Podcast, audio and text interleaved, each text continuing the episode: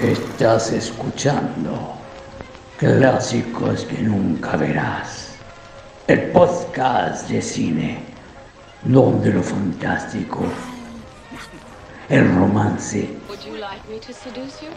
y hasta la comedia serán parte de las tantas emociones que no has experimentado jamás en pantalla grande junto a Odeón Traicionero y Oscar Waldo como anfitriones y probablemente los únicos auditores.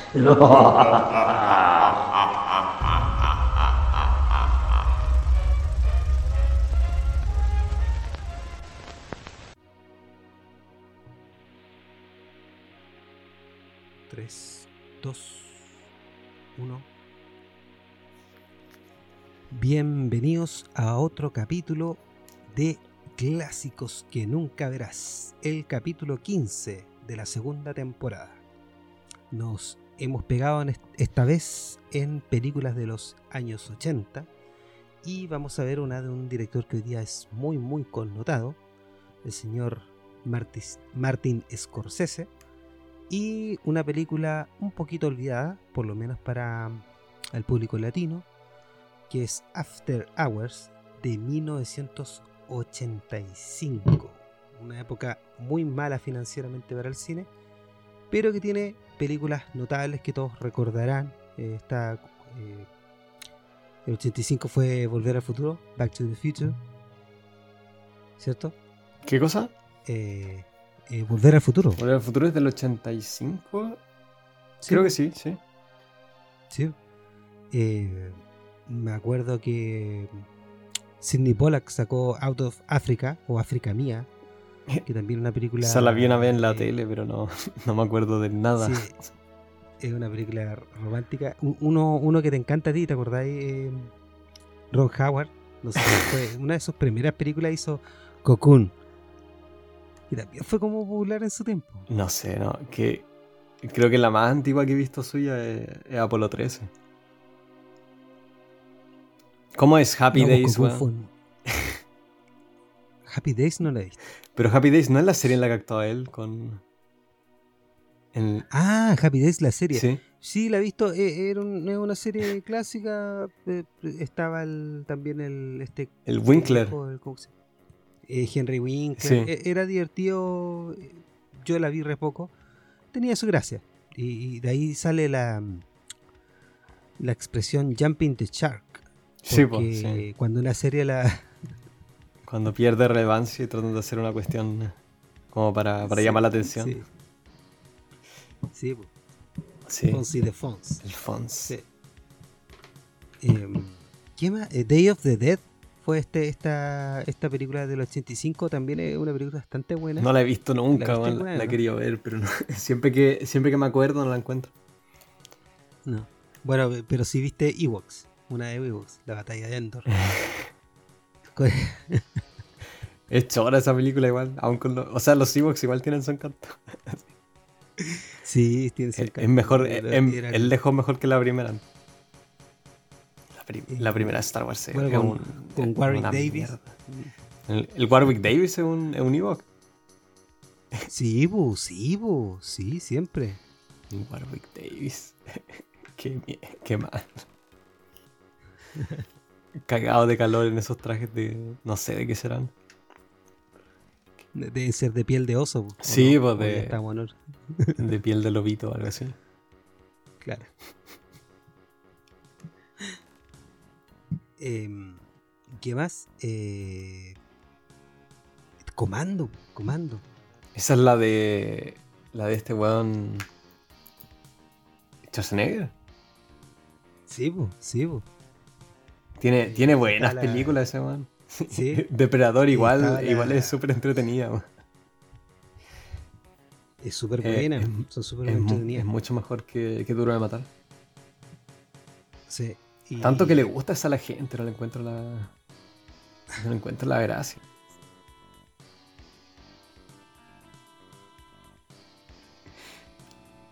Sí, porque hay, hay eh, la Lisa Milano fue, salía en esa cuestión chiquitita. La Lisa Milano estaba chiquitita y, y actuaba. También una película eh, que es como de culto que se llama Lady Hawk. Donde, eh, creo que era el Richard Donner. Donde actúa el, Matthew Broderick, la Michelle Pfeiffer y el Ruther Hauer. ¿Y, eh, ¿Y cómo se llaman las de David Cronenberg? La, la mosca. ¿La mosca es del 85 o del 87? No, es del 87, sí, más 86 creo, sí. sí. Ah.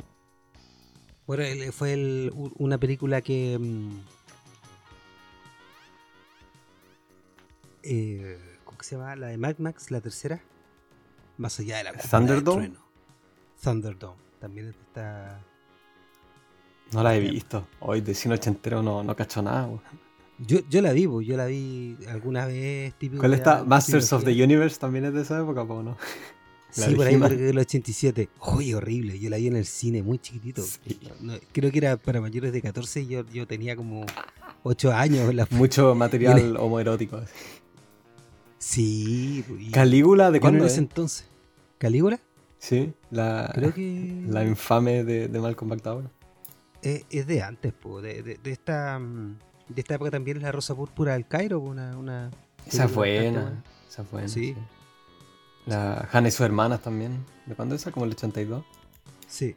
Bueno, la, una eh, década de películas, de películas buenas y hartas películas muy, muy comerciales.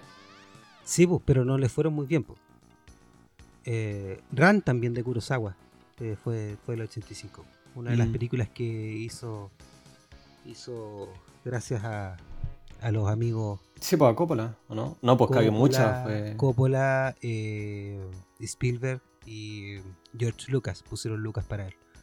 por, eso, por eso es tan europea esa película. Sí, de hecho, este año fue el intento de drama, el primer intento de drama, eh, que tampoco le fue muy bien para lo que está acostumbrado Spielberg, que eh, ¿cómo se llama? La ah, ah, sí, pues sí. Pero es una buena película. o sea, está como. Tiene como su encanto, pero no. Hay hartas cosas que son como bien. Son, re racistas, sí. Sí, sí, sí. Como la, protagonista es una, una tontita, sí, pero, pero en verdad que tiene. Bueno, bueno, demuestran que la abusan y todo eso. Claro, claro que abusada por el papá y qué más. Es como, como que toda la gente negra que aparece en la película son, son puros, puros desgraciados está, la, está la Oprah en su rol del Oscar, ¿no? Sí, y está la Whoopi Goldberg. Sí, pues ahí es la, la, protagonista. Sí. No, es una... Tiene, tiene bonitos planos. A mí, a mí no me gusta mucho, pero tampoco... o sea, hacer su pega. su pega. Sí, pues sí, es Spielberg. Y no sé, no me acuerdo. Eh, bueno, eh, eh, hay una película que no sé si todo el mundo cacha, pero la a, mí me gustan las películas de, humor que hizo eh, Itami. Eh, y hay una que se llama Tampopo, que es de unos galles que hacen como una un descubrimiento de los sabores de una calle que tiene un puestito como de ramen de caminero. Es bastante buena la película. Podríamos incluso yo creo que es como una película para verla acá. Eh, ya, sí, sí la puedo encontrar. No la conozco. Sí, yo, yo, la, yo la tengo por ahí. Y, bueno, el Itami se, se suicidó. Eh, porque lo acusaron de como de abusos menores. y, el loco, y el loco era tan inocente que se suicidó. Se suicidó. Esa es como la típica entre altos japoneses también. Eh, o sea, un amigo mío eh, está vendiendo japonés y le gusta todo el manga y esas cosas. Y siempre me manda una que otra noticia de un mangaka que, que lo están a, que lo están eh, acusando de, pornografía infantil o qué sé yo. Qué raro, ¿eh? Sí, qué raro que ocurra en una, en una sociedad que, se calienta con dibujos de menores, qué, extraño. Sí, de, esta época también es... Eh, Un dato freak eh, ¿Mm? me, explicó por qué, por qué existe el hentai con, con pulpos. Era porque, porque antes, como en, no sé, pues en el 1800 por ahí, la pornografía era legal, ¿cachai? Ilustrarla, entonces la gente lo hacía con, con, tentáculos. Esa, esa es la. Según lo que me cuentan, por lo menos, no, he podido verificar esa información, pero esa, esa es la razón por la que empezó. El, quizá el primero en, dibujar pornografía. Mm. Okusai tiene dibujos así, ¿no? Okusai tiene un dibujo de una, de una mina con un, con un pulpo. el medio dibujo. Sí. sí. Pero quizás quizá también Lovecraft dibujaba eh, dibujaba weas eróticas y, lo hacía con, con el. La wea. Es la tangente a la que no fue. Sí de esta época también es una película también olvidada de William Friedkin, que es Vivir y Morir en Los Ángeles. Es como. Es como un espejo a. No un espejo, pero es como. Trató de hacer algunas cosas como las que hizo en. En The French Connection. Mm. Es una película bastante, bastante decente, ¿eh? Y sale bien joven Willem Dafoe. ese tipo es un tesoro. Es un tesoro. National Treasure. Sí. Vampiros en La Habana también es de esta época. Esta cuestión hay que verla, Vampiros en La Habana. Una gran película animada cubana. Y no me acuerdo cuál, cuál otra. Eh, mm, Michael Chimino no había sacado una este año. Ese tipo no, su carrera no terminó con, con Gate. Pero esta antes, el, año del dragón. No tengo idea, ¿no? Sí, que, escribió con Oliver, Stone. Sí, pues Oliver Stone en esta época, pelotón también, ¿no? Es como el 85, 86. Debe ser después del 86. Sí. Bueno, una época en la que Hollywood se estaba como redescubriendo. Sí, pues eran, habían, en esta época había muchas, muchas películas que uno diría que son como ochenteras, no sé, como Weird Science, cosas así, eh, como... Eh, ¿Cuál es? Tiburón 4, Tiburón 3. Rambo 2. Y eh, teníamos en... habían lanzado la última de Roger Moore, creo que es el 85, de las películas de James Bond. ¿Cuál es la última? ¿Moonraker? No, puede ser la primera, no sé. Octopus. Eh, View to a Kill. View to a Kill. Con. Con el. Con también salía como. ¿Qué se llama? Ay, eh, Christopher Walken. Otro tesoro. Era malo. Otro tesoro. Jovencito salía. él, va, él, va, a aparecer en la nueva Tetun. Va a ser como el, emperador, el máximo emperador. Así que ah, por, lo, por, lo, menos por eso va a valer la pena verla. Va a haber que verla. Va a haber que verla. Está, buena, eh, pero siempre es fome ese hombre. ¿Quién es? El director, pero siempre ah, el director, sí, sí. No, no, no me ha gustado ninguna. O sea, son interesantes, pero. Fome. No sé, eh, como que trata de emular a Nolan, encuentro yo, que tampoco me gusta mucho. Pero, pero al mismo tiempo el tipo igual es como, se nota que es un poquito más inteligente que el Nolan, entonces eh, puede, puede como empezar con premisas un poco más complejas, pero igual es mucho estilo. Sí, yo diría que en la parte del entretenimiento es la que siempre le falla a él. ¿Ah? sí, pues porque las trata de hacer entretenidas. Sí, Con, Blade Runner y todo eso. Eh, Arrival también termina, termina en una onda nada que ver con todo lo demás, que es como... Hay que, hay que terminar la historia, sí. Sí, es como...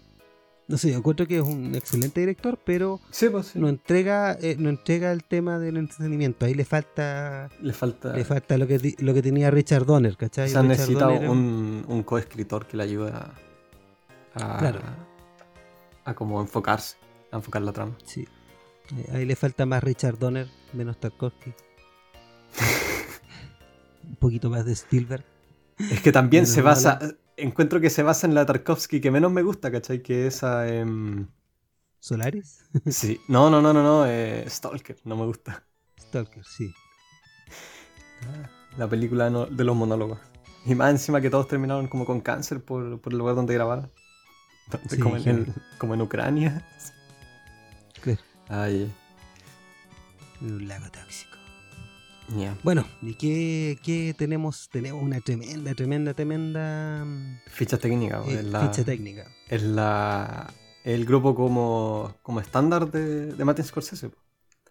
el director es Martin Scorsese, que es bien choro. Eh, cualquiera que haya visto alguna entrevista con él sabrá de que él quiso ser eh, cura antes de dedicarse al cine que es la anécdota que él siempre cuenta en todas sus entrevistas. Como que cuando yo era chico yo quería ser cura y después como no, no creo que no, no lo aceptaron en el seminario al que quería ir, como en, esa, en ese internado, qué sé yo. Y por eso se metió al cine. Viene de una familia de clase trabajadora, inmigrantes, inmigrantes, ¿cómo se llama esto? Italianos. Es la, es la historia como la rags to riches, dirían los gringos. Como de, de lo nada a, a, la, a, la, fama. Que es como es algo que pasa harto con los italianos, porque también le pasó al Frank Capra. Eh, debe ser esa, esa capacidad de, de, chamullar. Y ser buena onda, o sea, algo que me encanta del Martin Scorsese es que uno siempre ve un detrás de escenas de cualquier película y le está cagado de la risa. Lo está pasando chancho. Sí, uno, uno, ve el detrás de escena de, de Lobo de Wall Street, que me encuentro que es la media película. El tipo lo está pasando la raja. y eso, sí, eso es súper lindo de verlo, en, en, sobre todo en la gente más, más, vieja, pero en director en general, que no siempre el, el director está re cagado en todas las películas, no salen N canas y no pueden dormir. Pero este tipo, bueno, a pesar de todo el estrés, lo, lo está pasando chancho. Eh, el guion está escrito por eh, Joseph Minion, eh, que es conocido principalmente por esta película y eh, Vampire's Kiss, que salió en el 89, que es como otra de culto con el, otra gran película. con el Nicolas Cage, que no la he visto, pero la quiero ver. O sea, conozco hartos memes de esa, de esa película. Como está esa escena donde está corriendo el Nicolas Cage en la calle en la noche gritando I'm a vampire, I'm a vampire. Otro, otro tesoro. Claro. Eh, está produ producida por hartas personas, o sea, por tres sobre todo, eh, entre ellas eh, Griffin Dunne, el actor principal de la película. El único actor es de una película como película película que he visto que tiene como rastros de una ceja. Eso, eso lo encuentro bien choro. ¿Qué cachai? ¿Cachaste como en, en, la película que tiene como una. tiene. tiene hartos, sí. tiene hartos pelitos así entre medio ceja? Que algo que sí. no se ve y que generalmente como en, te lo depilarían en, en, el maquillaje, pero a él no se lo hicieron. Y, y se, no, ve, se ve bien bacán. Dane, Griffin Dunne es un gallo muy, muy capo, tremendo eh, productor, escritor, actor. Sí, actúa, actúa muy bien. Eh, es un tipo de culto y tiene, tiene, tiene hartas cosas, pero el gallo siempre ha elegido bien lo que ha hecho, ha dirigido en televisión muy bien.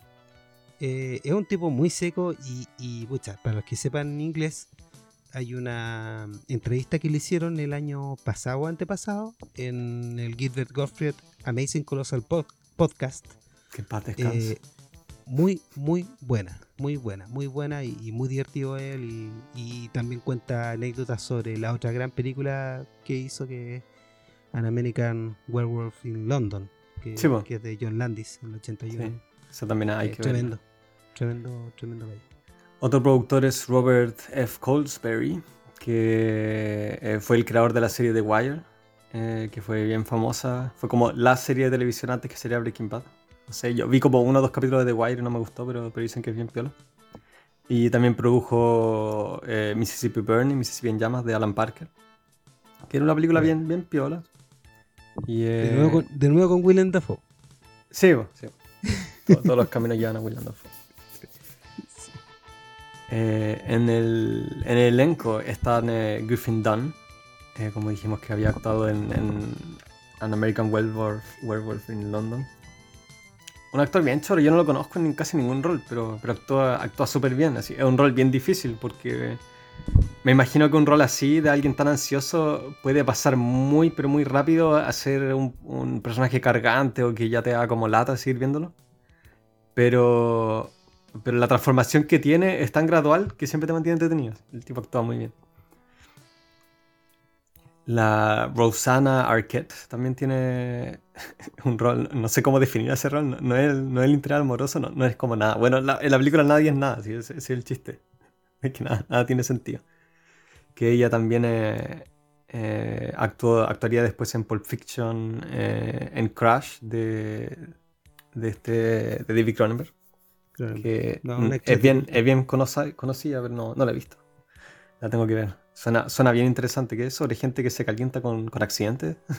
Sí, sí. Y, y, ella, y la Rosario Arquette es, es, es, una buena actriz y ha actuado en muchas cosas. Siempre ha tenido como un poco el, el toque, ¿cierto? Sexy ella siempre. Viene de una pero familia de, de, actores. Sí, es, sí, hermana sí. de la Patricia Arquette la, la, colaboradora, y no es como también la esposa de, de este tipo del Linklater. fue, no sé si todavía no, es, eh, no, no, no está casada. No está casada ¿No? con él. No. Ahora estoy Pero viendo. ¿Tuvo en- casada? ¿Tuvo algo con ella? O sea, según Wikipedia no, pero. pero quién sabe si han trabajado tanto en temas de que, de que pasó algo.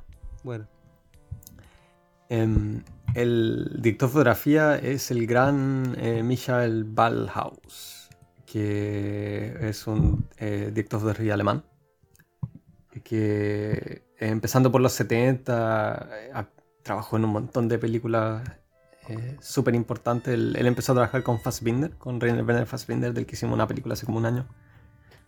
Eh, en- con él hizo, entre otras, em, la, o sea, no, no sé cómo se llama en español, eh, Petra, Petra von Kant, si la- las lágrimas amarga- amargadas de Petra von Kant. Como El, el matrimonio de María Brown eh, son una, una de sus películas más famosas y más, más connotadas en las que él fue director fotografía, que la gracia que tenía él era... Bueno, se ve también en esta película como eh, una paleta de colores bien... eh, con harto contraste, hartos colores llamativos, eh, generalmente luz a color, movimientos de cámara, ese tipo de cosas. Y después empezó a trabajar eh, con, eh, con este tipo, pues, con, eh, con Martin Scorsese. Eh, eh, después trabajaría con él en la, La Última Tentación de Cristo, una película súper controversial, eh, que también tiene buenos planos, pero la película no, no, no la encuentro muy buena. En Goodfellas, Gangs de Nueva York, ¿cómo se llama esta? La, Los Infiltrados se llama en español, de Departed. Sí, la he filtrado en español. Trabajaría en Broadcast News también, una, una comedia romántica de los 80. Eh, el tipo estuvo en todo metido, así. En Sleepers con Francis Ford Coppola, Wild Wild West, una, una box office bomb. sí. Pero eh, no la he visto, pero, pero es tan mala como suena. Esa, esa es con el con Will Smith, ¿no? con Will Smith y el, y el Kevin Klein. No, es horrible mala, no funciona para nada y, y todo, todo, todo es malo, hasta los efectos especiales son malos. Qué buena, hay que verla. Y sale, y, quiere- y sale el Kenneth Branagh después de que había hecho sus primeras películas dirigidas por él, así como películas de Hamlet, y, y después como la próxima película, ahí fue cuando se fue a la cresta, porque hizo Ca- esa, cagado de plata. Frankenstein, hizo como una de Frankenstein también que la dirigió no sé qué, no sé si la dirigió Coppola o alguien así, pero la dirigió alguien bacán. Eh, y, y se fue al- a la cresta con puras malas películas. Sí, pues después hizo Harry Potter. Aunque esa es buena, la de Harry. Potter. Es entretenida esa. Eh, la editora de la película es la gran, pero gran, gran, gran Thelma Schoonmaker, que ha trabajado en, en casi todas las películas de Scorsese y se nota porque la película está muy bien editada. Em, empezando por eh, Toro Salvaje, la ha editado todas las películas en las que, él- que la ha dirigido. Y eh, no sé, pues El Aviador, ¿cachai? ¿Cómo se llama? Casino. Eh, toda- todas las que trabaja el Michael Balhaus, el Michael Balhaus. Y se nota de que, de que es un equipo que trabaja muy bien. Em, qué bacán eso de tener una, una editora que te edita todas tus películas desde que empezaste a trabajar, poco menos.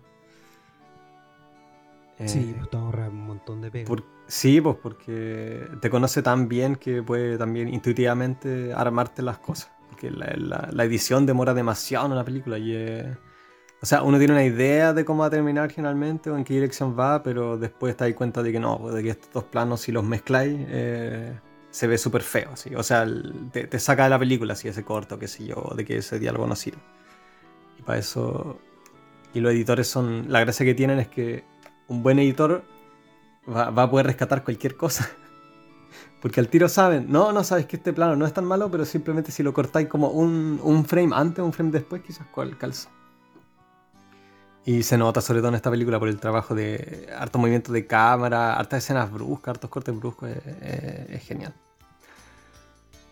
Y por último, yo creo la, la música está hecha por Howard Shore, eh, a quien todos conocen por El Señor de los Anillos, pero también hizo la música de, de Aliens, o sea, de Alien, Alien 2.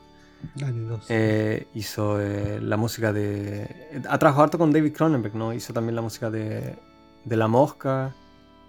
Eh, es bien conocido. Eh, ¿Cómo se dice esto? Por eh, su trabajo, sobre todo con, con cuerdas. Como en, en La Mosca también, todas esas cosas horripilantes, no sé, por la escena del Señor de los Anillos con la araña esa gigante. Eh, Es un tipo bien versátil que puede hacer las cosas conmovedoras como el Cito del Anillo, qué sé yo, pero después también cosas súper horripilantes que te ponen los pelos de punta, como lo que ha hecho con David Cronenberg. Eh, también hizo, bueno, por desgracia, el soundtrack de Avatar. Eh, que tiene, es, que, es que el soundtrack tiene una historia súper chora, porque en verdad que intentaron hacer una cuestión como alienígena, ¿cachai? Mezclando música de diferentes culturas, de, culturas como de, Europa del Este, no sé, pues, eh, Mongolia. Querían, como, como en esa película se invirtieron no sé cuánta plata en crear un mundo. En verdad que les dieron la... Al, principio por lo menos le dieron la oportunidad de experimentar, pero después cuando ya tenían como algo poco menos hecho, así un bosquejo, el, el James Cameron lo descartó todo porque lo encontraba muy alienígena. Así lo encontraba, encontraba que no, no, funcionaba para su sensibilidad europea. Así que lo terminaron reemplazando todo por la típica música de épica, ¿cachai? Con hartos instrumentos de viento. Ah, es, triste. De, de, haber sido muy frustrante para la gente que trabaja en esa película. Y esa, esa fue la tangente. Ah, bueno, también está Terry Gard en, entre el elenco en un rol muy, pero muy chistoso. Eh, que apareció en, en, Tutsi. En la conversación también, ¿no? El, el medio elenco.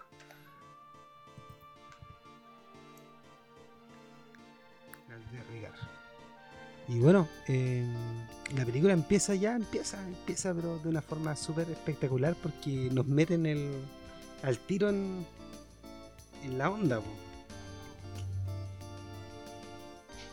¿Qué, ¿Qué, opinas tú del principio de la, película? ¿Cómo entra? ¿Cómo, cómo empezaba? ¿Cómo se me... Empiezan el, el, el, principio y el final se me olvidan siempre de esta película. Empiezan igual, pues. Sí, pues, sí. Están los créditos y ¿qué pasa? Es, es la, el, puesto de trabajo donde están todos ellos y entra la cámara súper rápido eh, mientras está todo el mundo ajetrado, ajetreado. Sí, pues. Eh, sí, así, así, termina también, tienes toda razón. Claro, y, con, le, está, le está explicando a un, a un tipo cómo, cómo, hacer la pega. Y están todos súper desmotivados. Esa, esa, es la escena, ¿no? Eh, sí, sí, sí, sí. sí el, no, el, gallo que sale es también un actor que lo podrán reconocer. El de Langoliers. Sí, sí. Scaring the little girl. Ese tipo. Sí. Siempre se pavo. Mm. No, me, da y al tiro sale, en la pura actitud del Griffin Dance sale como que es un tipo que no, no quiere estar ahí. Sí, pues no. Eh, bueno, esa, esa es su. Eh, ese, es como el chiste de su personaje que no quiere estar en ninguna parte. No, y nunca está en ninguna parte. siempre, siempre, quiere, siempre quiere irse.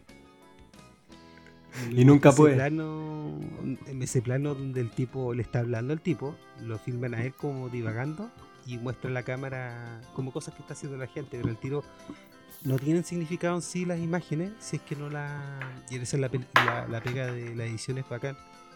Si es que no haces el, contraste con lo que está haciendo Griffin Dump, que ni me acuerdo cómo se llama, no sé si se llama de alguna forma. Eh, sí, tiene un nombre de hecho, se llama em, Paul Hackett. Un nombre súper, pero súper eh, fácil de olvidar, de hecho. Creo que ocurre también en la película, que la gente se olvide su nombre. Sí, pues, y, que también tiene como un, como un departamento, no se, no se muestra mucho, el departamento tiene el mismo color de su de lo que lleva, así es como todo monótono, como todo sin pasión. Mm, sí, pues. Sí, así tienen esa escena donde muestran eh, donde él está hablando por teléfono. Bueno, entonces, ¿qué sucede? Pues si él, después de su, su pega en, en, una compañía, que es como analista o no, no, ni siquiera, él, como, que, como que transcribe. Una, una cosa súper cero ah, yo soy analista. No, pero... bueno, sí, es súper cero No, no sé. Para él es cero Sí, la, la, pega que hago ahora es súper cero Todas las pegas son súper cero así que en eso tranquiliza no existe, no existe tal cosa como, como una pega valorable. No, no para mi gusto. Son muchos los créditos ahora, ahora que le estoy echando una mirada, ¿no? Que están como. Son, eh, son como con. Eh, como con neón. Sí. el, nombre de pila está en, está en, cursiva y después el nombre entero está en, O sea, el apellido está en neón. Muy Sí, tiene, tiene, tiene, harto estilo todo, sí. Sí, todo muy, eh, muy, estilo. Y, esta, y esta forma de. Eh, pucha, Scorsese es un tipo que siempre ha sido súper mateo, entonces ahí. Sí, pues él, veía mucho cine y tiene, tiene, tiene N videos, una entrevista donde habla de, otras películas. De hecho, esta película me recuerda harto a, The Wrong Man de, Eso, sí. de, Hitchcock. Porque también hay, hay, hay, una película documental que creo que viene un tiempo que era sobre como la historia de la edición o algo así. Y él hablaba de. Él hablaba justo de esa película y se nota. Se nota, eh, se nota. Hitchcock, también Orson Welles tiene, tiene cosas de Orson Welles. Sí, em, no, es un tipo que, pero, pero lo que me gusta de él es que no es tan evidente, ¿eh? ¿No, está, ¿No es tan qué? no es tan evidente. ah, sí. No, no, pues sí, la, la gracia de Wrong Man es que se harto, harto el suspenso, entre comillas, a través de tomas subjetivas, como simplemente lo que el tipo ve, porque se trata sobre un. Em, sobre un, bajista de jazz que lo confunden con un, con un tipo que es como un, ladrón en serie que anda saltando pura fotillería. Eh, y no hay como prueba de que el tipo no lo hizo, de que era una historia de verdad en ese tiempo. Entonces la película se trata sobre a través de todo este proceso súper traumático que pasa por años, ¿cachai? En tratar de demostrar su inocencia y que lo toman preso y tienen que como eh, poco menos que hipotecar la casa, ¿cachai? Para pagar la, la ¿cómo se llama? Bail, sí, la...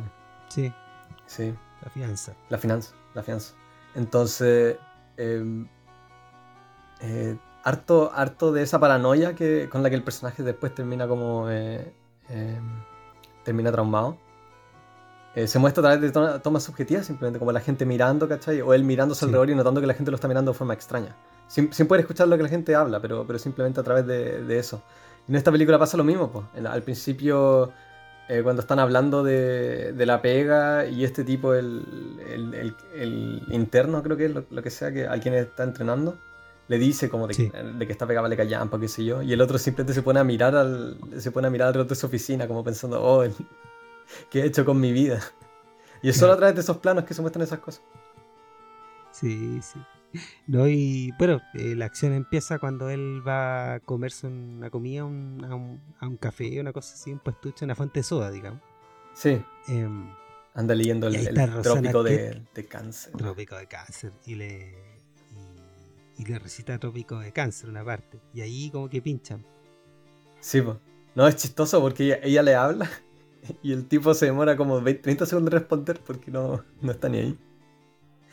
O, me, gusta, me gusta pensar que la escuchó, pero, pero tiene tan bajo autoestima que cree que no le están hablando. Sí, pues no, vi la carita el weón así como tan ilusionada cuando la vi. Y me da risa que esta cuestión está. Y me encanta que nada le funcione. Es como. Es como. Yo te decía que esta es como el típico. la típica. Weá que les pasa a los hermanos Cohen sí, pues sí. siempre está todo, está todo, es una serie de, de sucesos. Y no, no puede anotar el número, eh, le pide un lápiz a un weón y el weón, y el weón del cajero da una vuelta, así como que todo el mundo se cree artista. Y es como que... Sí. Eh, ¿Dónde queda? En, en Soho. Scorsese, sí, me, imagino Scorsese... Eh, que en tanta fiesta y todo eso, tanta gente lo, pues, lo empezó a rondar después de, después del éxito de Taxi Driver y todo lo demás. Y su depresión cuando empezó a, guatear con, New York, New York y todo eso. Sí, pues, sí. Y, también The King of... Eh, The King of Comedy. Oh. Eh, y, y entonces vio toda la decadencia, porque creo que en este entonces ella estuvo... Antes de esto estuvo casado con la con la gran Isabela Rossellini Sí, pues de veras. Y, y cuenta Isabela Rossellini que el tipo la tenía la tenía prácticamente encerrada. Italiano, pues. Italiano, italiano. Así que imagínate.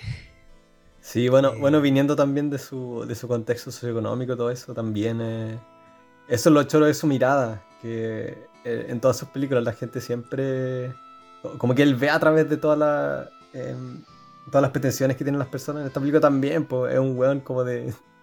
como white collar, ¿cachai? Que trabaja en una oficina, está rodeado de tipos tirados artistas que al final son puros sacos de. sacos, de weas, sí. Pero todo, sí, cuando la, se va el taxista y el taxista es un pelotudo. La, la, tipa que hace esa, esa escultura de papel maché, weón. Oh, qué buena. Pero es que me encanta que todos los personajes son súper buenos, el sí, pues son... impecable, weón. Y también te, te, te cuentan justo lo, lo, justo y necesario, ¿cachai? Eh, nunca alcancé a conocer a nadie, de hecho eso encuentro que al principio... Eh, o sea, la película no es, no es aburrida, pero al principio como a lo largo de, la primero, de los primeros 20 minutos, si alguien eh, se mete a ver esta película sin cachar nada igual, igual va a ser un poco lateral al principio, porque en verdad que los personajes no casi que no tienen personalidad. Y, a la larga ese pasa a ser el chiste, que nadie tiene personalidad, sino que todos como que toman lo que está ocurriendo sobre y lo convierten en, en, parte de su personalidad, como la como todo ese toda esa running gag con los ladrones, ¿cachai? que después lo, terminan, terminan convirtiendo todos como su único, su único objetivo en, encontrar, a, agarrar a este weón que no tiene nada que ver con nada. Sí. Es eh, entretenido. Me, me, gusta cuando va, bueno, va a juntarse con, la, con esta calle y va un... También como es, como es el barrio artístico de Nueva York, de Nueva York que, era, que en ese entonces era también súper peligrosa. Y ahí está la, la, linda Fiorentino, ¿cierto? Muy joven la linda Fiorentino. La, la Kiki. Kiki, es la linda Fiorentino. Sí, creo que sí. Sí, sí. Y hace como la escultura papel maché. La, la que está metida en, la onda sadomasoquista. Sí, sí, sí. sí. Lo que iba a decir es que eh, los movimientos de cámara son súper choros, porque tienen algo súper sugestivo, casi, casi, que pervertido. Eh, en cómo la cámara de repente se mueve, no sé, pues están hablando por teléfono y la cámara se mueve despacio el del personaje hasta quedarse como en el, en el auricular nomás. Eh, sí, es, sí, es como casi que erótico como la cámara se mueve alrededor de las cosas. Bueno, entonces él, toma un taxi en otra, en otra secuencia que igual es súper extraña. Se nota que está, está acelerada eh, para parecer de que el tipo maneja rajado. Pero eso también le, como que se le suma el encanto a la película, de que, de que todo es tan, es tan rancio. Y ahí eh, una, una, bueno, uno de los motivos de la película es, eh, ese billete que, que, vive, como se lo pasa la película desapareciendo de sus manos, que ahora sale, sale volando por, el, por la ventana. Sí, y el tipo no tiene plata y sale a carretear. Y me da risa cuando también por pues, la linda Fiorentino, esta escultora que está en el galpón, le hace, le hace que le haga... Le haga un masaje. Masaje, sí. No, y el tema del timbre que está a nombre de Franklin. oh, es que para los que no han visto la película es súper difícil de explicar, pero, pero todo te saca de... Eh, como toda la película está hecha para sacar al personaje de Kissio, y como puras cosas que él no entiende como, como cosas, cosas chicas que en sí como dan lo mismo, pero son una después de la otra, sí. Nada hace sentido. Sí, y, y es, todo como a cuesta suya. Sí, pues, sí, pues, todos los chistes son, son a cuesta de su. de, como su. Eh, su cordura. Eh, es genial. Entonces, él, llega y la, y la Marcy no, no, está. Sino que está la Kiki que supuestamente le, le dicen de que ella, ella hace como ¿Cómo se dicen eso? Paperweights, ¿cómo se llama eso en español? Papel maché. No, pues paperweights. Pisa papeles. ¿Ah? Pisa papeles. Sí, pisa papeles. Pisa papeles. Que ella supuestamente hace pisa papeles con forma de brownie o qué sé yo. Y el tipo llega y no, pues ella está haciendo una escultura. Entonces todo el rato eso, todo, el rato le, dicen una cosa y después llega y, resulta que no, es lo que no es lo que él pensaba. Pero él tampoco le da como para intervenir y preguntar. Ay, ay. Mm. Bueno, y ahí conquista a la Rosana Arquette, que se van a un. Sean como otros. Como otros. Son súper buenos. Los, me encantan esas fuentes de swag gringas, largas y con arte iluminación y persianas. Me, gusta mucho. Sí. Bueno, debe estar lleno por ahí en. En, eh, en Soho. Sí. Y bueno, ahí la tipa, y me risa y las conversaciones de la tipa se ve como una tipa que como que dan ganas de arrancar, pero es tan atractiva que el tipo se mete igual. Sí, igual da un poco de pena. Tiene ese, ese carácter. E-, eso que te cautiva también es como la. Es difícil fragilidad? de. Sí, no, no sé si es fragilidad, pero se le nota que está como. que, es como infeliz, o, no sé, o, es parte de su show. Pero, pero más allá de que, de que es súper linda y está todo ese carácter sexual, no como anda vestida y, y, no sé, por los planos, como de repente está, está esa cuestión con, el, con la quemadura. Sí. Y ella dice como, no, tengo que ir al baño, echarme una cremita, vuelvo. Y después el tipo le echa una, una mirada a su cartilla y resulta que tenía como una, una receta para una crema eh, para quemaduras severas. Sí, eh, sí está, está como esa... Como uno se pregunta, uno quiere saber más como quién te, quién te hizo daño, así que te pasó. No, pues, la tipa se queda dormida en algún momento y el gallo trata de ver si tiene la, o no las quemaduras. Sí, no, eh. Sí, se nota que el Martin Scorsese se estaba pasando por un mal rato. Toda esta década es como su mal rato. La, la, pasión de Cristo. Supuestamente aquí la había, la había dejado. Pues, este, este, era su momento lúcido, su momento sobrio. Claro. Pero, pero sí, no, es, un calvario esta película, en el mejor sentido. Sí, pues. Bueno, se van como a la cama, pero no hacen nada. No, pero también está, está ese. Está el dueño del restaurante al que van, de esa fuente de soda. Ah, que también tiene un intercambio súper extraño, así como, oh, Marcy, no, no, para Marcy es todo gratis. Eh, como, cuídate, cariño, una, una wea así. Y el, tipo no, no entiende. Toda desconfianza, toda desconfianza. Es como Alicia en el País de las Maravillas. Sí. Y después le toca irse de la... De, me, me gusta también otro plano del tipo le toca irse del departamento y cuando se va está lloviendo. Y te, y se empapa y como que no hay ningún índice de que eso está pasando. Sí. todo, no, y cuando, cuando trata de cuando trata de besar a la Marcy. y ella lo empuja. pero pero no, no, lo empuja como, como que se está como que se está aprovechando de ella, sino que ella se hace a un lado nomás después de, como un minuto besando y dice como no, no puedo. Porque resulta que supuestamente está casada también. Y este tipo también, como que. Eh, no sé, pues esta es, la, esta es la, década de Wall Street, ¿no? Entonces, eso también es como su actitud. Así yo, yo vine a, una compañía grande en New York City, así voy a. Tengo que tener una vida Playboy. Eh, su pega es súper aburrida, el tipo tiene un departamento sin ningún brillo y después conoce como esta, esta Rusia linda, no sé, en, en, una fuente de soda, que le da su número y le cuenta toda su historia de vida. Entonces también se, el personaje se pasa todo esos rollos de que, oh, de que soy un ganador y ahora voy a poder, I'm gonna score. Y no, claro, y, el hecho de que usaran a Rosana Arquette en, en, el 85, Rosana Arquette era una sex symbol en este Sí, pues sí se nota. Y una galla que, que daba... Eh, eh, tiene como dos canciones, bueno, Rosana de Toto se, se, la den a ella, o sea, era una galla que volvía loco a todos los gallos. Ah, Pero el Paul Hackett no, puede hacer nada. Después de eso va a otro bar, me encanta que van puros bares. Sí, pues. en el metro. Eh, sí, pues en el metro resulta que no puede, no puede irse porque. Bueno, aquí también había como una, especie de pelea, sí, porque el tipo. E-, e-, ella le pasa un. le pasa un caño así. Y le dice como, no, lo compré de tal tipo en la esquina, así me dijo que era súper bueno, que era como de México, de Colombia. y el tipo como que fuma dos, fuma dos veces y dice como, no, no, sí, se, se emputece, no sé de qué estoy hablando, me han mentido toda esta tarde, así no, no sé si estáis casados o no, esta agua tampoco es marihuana. Y, y, es como, es una pelea también súper, súper decadente porque no, no sé, pues, es cómo ganar. No, es que tampoco, es que una pelea súper estúpida, es como, es como ver ojos bien cerrados. Y después, después de esa, ese arrebato el tipo se va. Y ahí es cuando está lloviendo y también no puede subirse al... Ahora es cuando empieza la película, que la, idea es que él quiere volver a su casa. Y no puede subirse al metro, porque resulta que justo esa noche, de todas las noches, han subido la tarifa. Y el tipo tenía como justo, no sé, 95 centavos en moneda. Y no alcanza. Y también trata de saltarse la, el, el, torniquete. Y, eh, y no, pues al tiro lo cacha un, un, guardia. No, después se va a otro bar y ahí es donde sale la.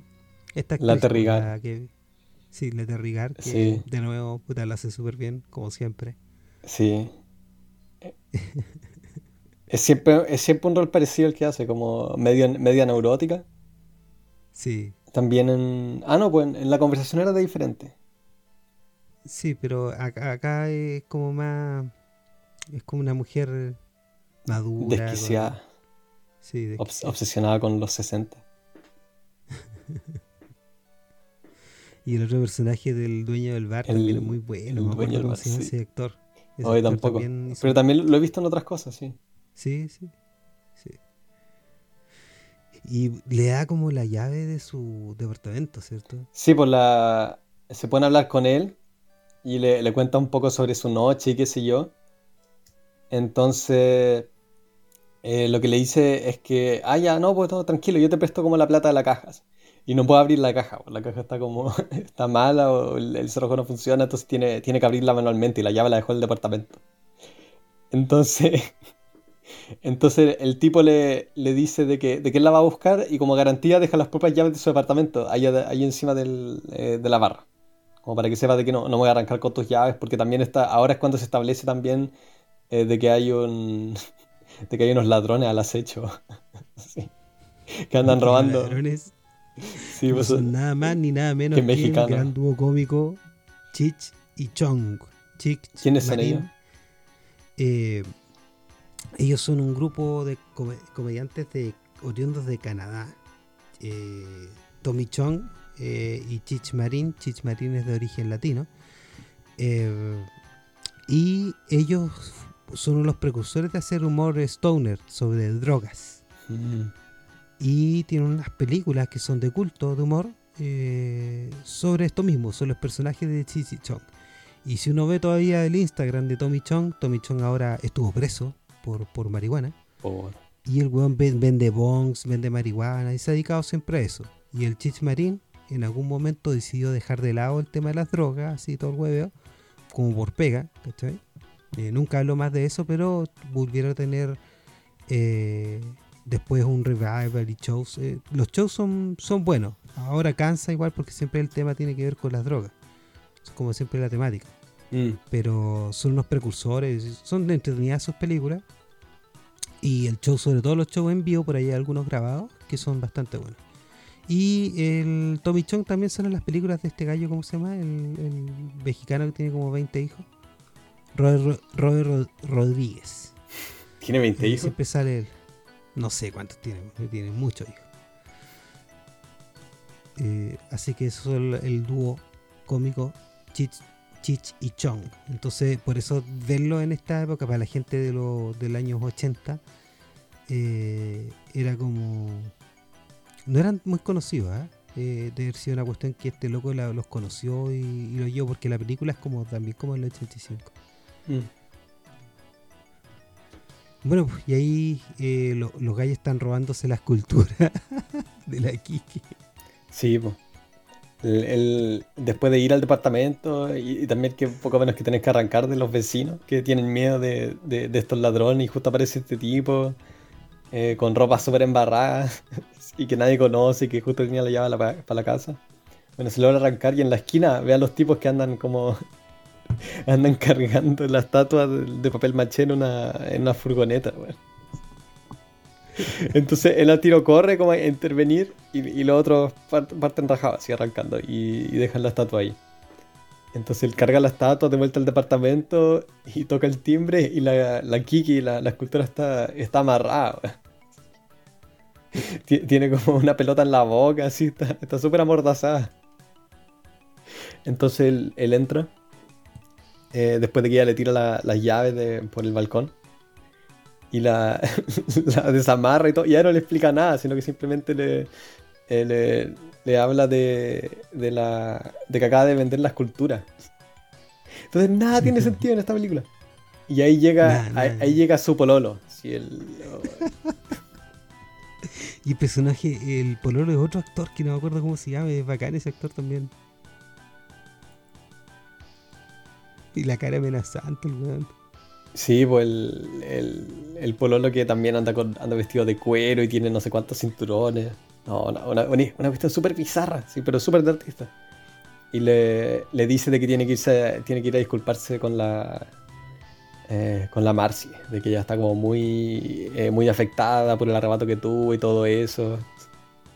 Entonces lo viven humillando. Eh, me recuerda un poco a Big Lebowski en ese sentido, como el Big Lebowski también está todo ese tema de, de, tipo haciéndose los machos y, terminan siempre humillándose. esto, esto, es como al revés, el tipo que, solo quiere tener un buen rato se lo, se lo pasan como... se lo pasan humillando. Entonces él entra a ver qué onda con la Marcy y resulta que está muerta. que se tomó una, serie de pastillas. Sí, pues, sí, pues. Sí, pues y hay una parte donde, donde cuando la pilla y lo que hace el gallo es, es ah, para ver si tiene la cicatriz. Sí.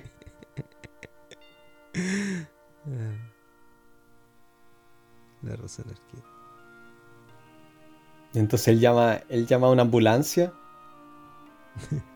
Eh, y, como no se puede quedar porque resulta que tiene que volver a, buscar sus propias llaves, deja una. Deja una. Deja como unos papelitos diciendo dónde está el cadáver. No, pero una cuestión súper estúpida, así. Entonces él parte al, lugar y resulta que está cerrado. Y e, eso es lo que pasa en toda la película. Siempre, que vuelve a un lugar, como que está cerrado o ha cambiado las cosas. claro, Y, acompaña a la Terrigar a su a su a su departamento y, también todo raro porque la calle tiene lleno de, de trampas de rata alrededor de eso sí eso también es como un simbolismo las trampas todas las decadencias y los sets este tipo este tipo que también pues, le, le, eh, prestaron una camisa así que, otro otro chiste eh, cuando él, cuando él llega a donde la Kiki al principio de la película, ella, ella como que poco menos que lo obliga a, seguir armando esta, esta figura de papel maché. Y ahí se embarra su camisa y ella le pasa a otra. Entonces como que los personajes también andan poco menos que armando a este, a este tipo de nuevo. Sí. La Julie se llama la, la en la película. Entonces, eh. bueno, él, se puede zafar de ella porque ya tiene como todo un problema de dependencia, entonces no, no, no lo deja salir porque tiene miedo a que se vaya. Ah, una, locura. Entonces él vuelve al bar ahora que finalmente abrieron. Y hay un par de buenos que se andan comiéndose en toda la escena, pero súper súper agresivamente. Sí. es genial. Y masoquistas también. Sí, pues andan, eh, andan con, esos gorros de, de, de. ¿Qué son? Como de milico, de paco, no sé, de cuero. Con. Eh, con. Bueno, entero de cuero, besándose. Y eh, este tipo le está hablando al, al, al barman sobre la noche que ha tenido. Y creo que está, está a punto de mencionar a la Marcy. Y el otro recibe una llamada por teléfono de que su polola, justo, que se llama Marcy, se ha suicidado. No, no, nada tiene sentido. Y no sabemos si es la Marcy, pero el buen cree que es la Marcy. No, pues no se sabe nada. Y también supuestamente, supuestamente ya estaba casada con un Franklin, ¿o no? Como con un tipo del extranjero. Sí. Y resulta de que, de que estaba, eh, estaba pololeando, quizás también estaba pololeando con este tipo. No, pasan, pasan pura locura. No sé si valdrá la pena hablar de cada cosa que pasa. ¿sí? Porque... No, no creo. Pues después vuelve donde la Terrigar. Eh, eh, la Terrigar tiene un pieza de papel. ¿te acuerdas? Sí, pues. Entonces ahí se son como las piezas del puzzle que vuelven. que, eso... Tiene justo uno de esos piezas papeles que, que habían. Eh, de los que le habían hablado antes y los compró de la Kiki.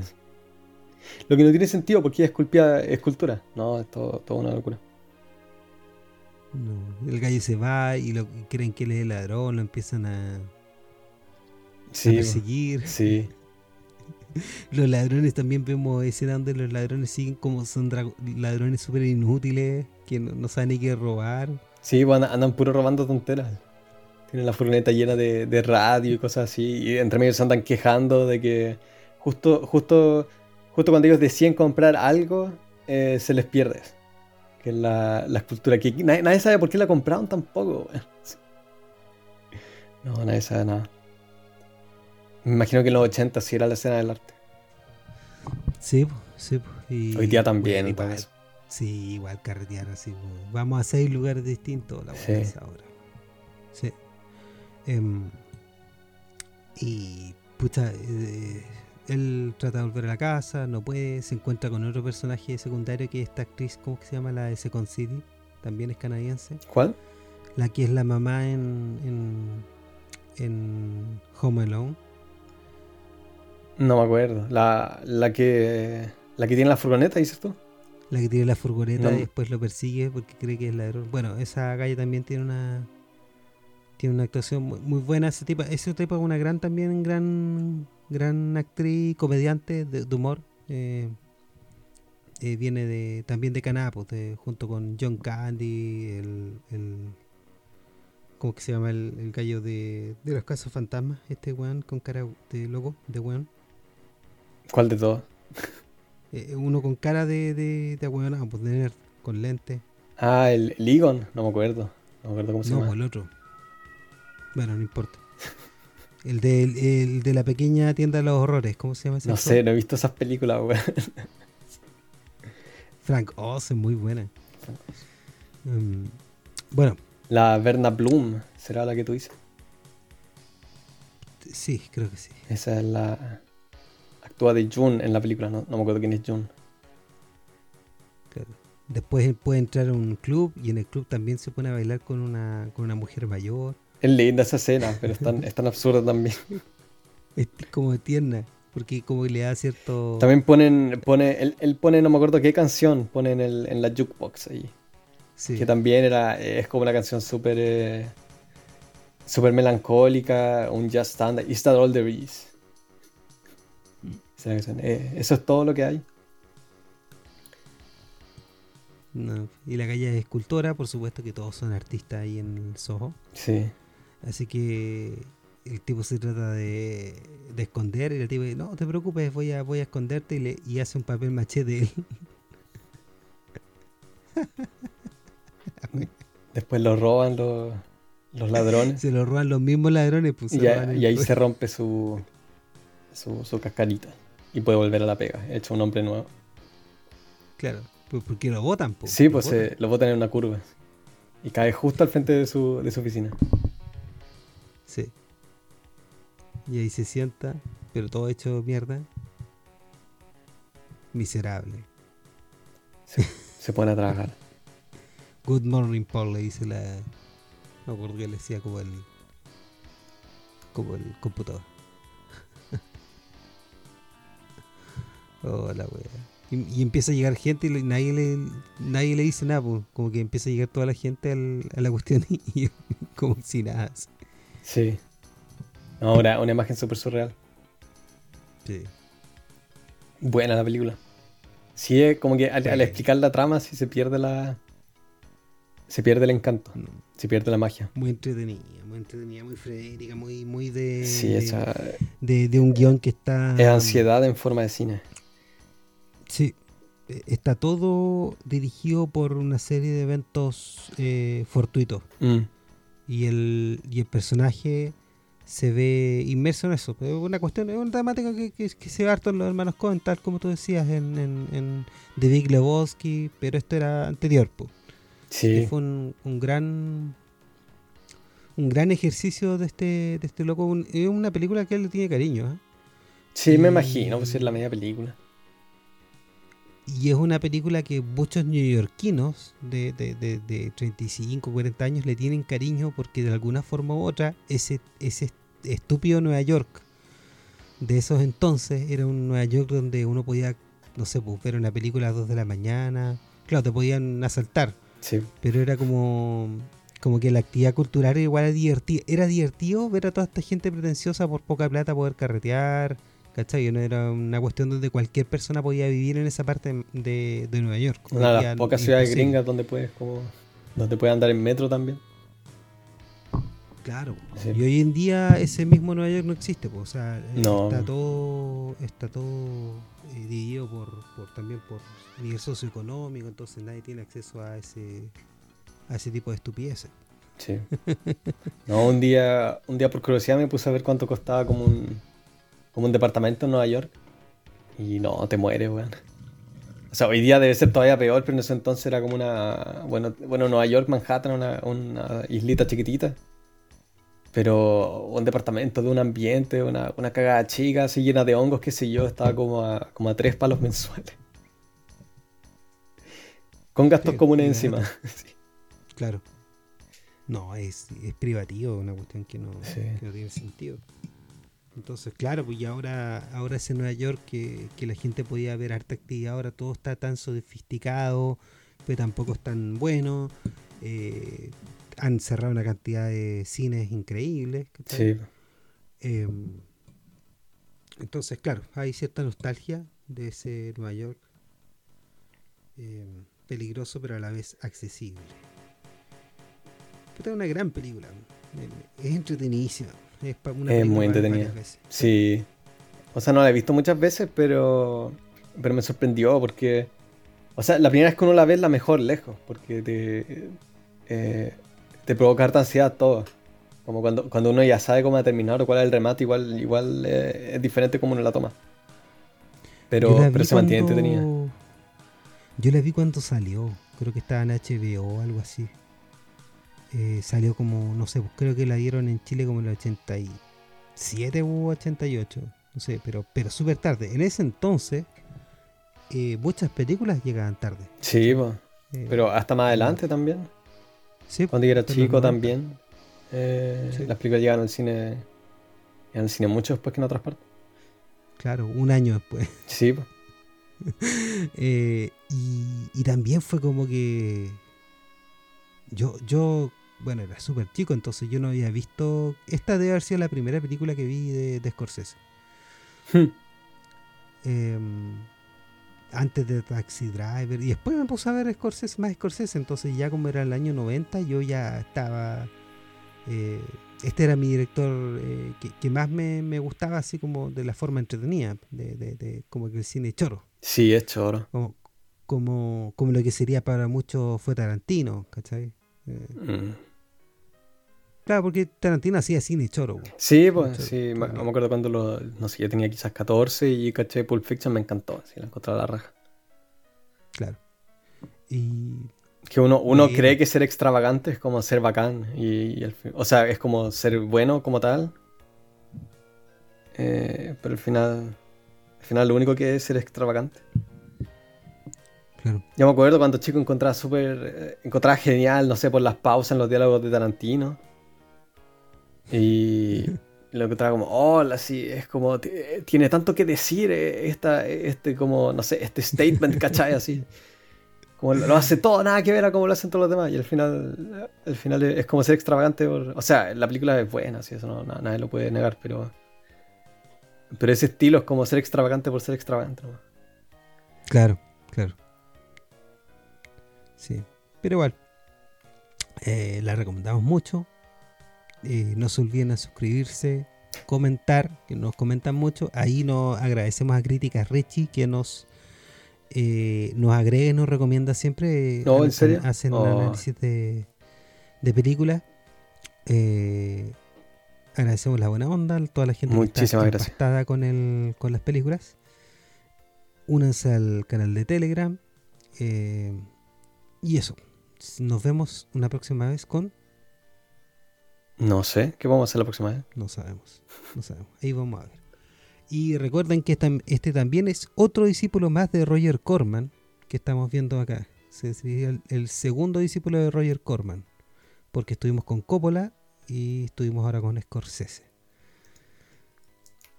Así que... Eh, porque también reseñamos Roger Corman la temporada pasada por si quieren darle una vista a... Ay, que era chistosa esa película. Ray Miller. Hace poco vi Dolls, la, la que produjo Corman. ¿Dolls? dirigió Corman. Sí, del 87, una ah. película de terror. Muy, muy buena para el género. Eh, hicieron un, un remake el 2019 que es una plata. Así que eso. Muy buenos días de cine y volveremos. Hasta luego.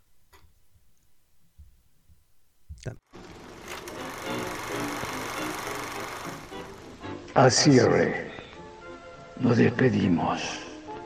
Y gracias por pasarte películas con clásicos que nunca verás. Sigue nuestras cuentas. Nos escuchamos en el próximo estreno.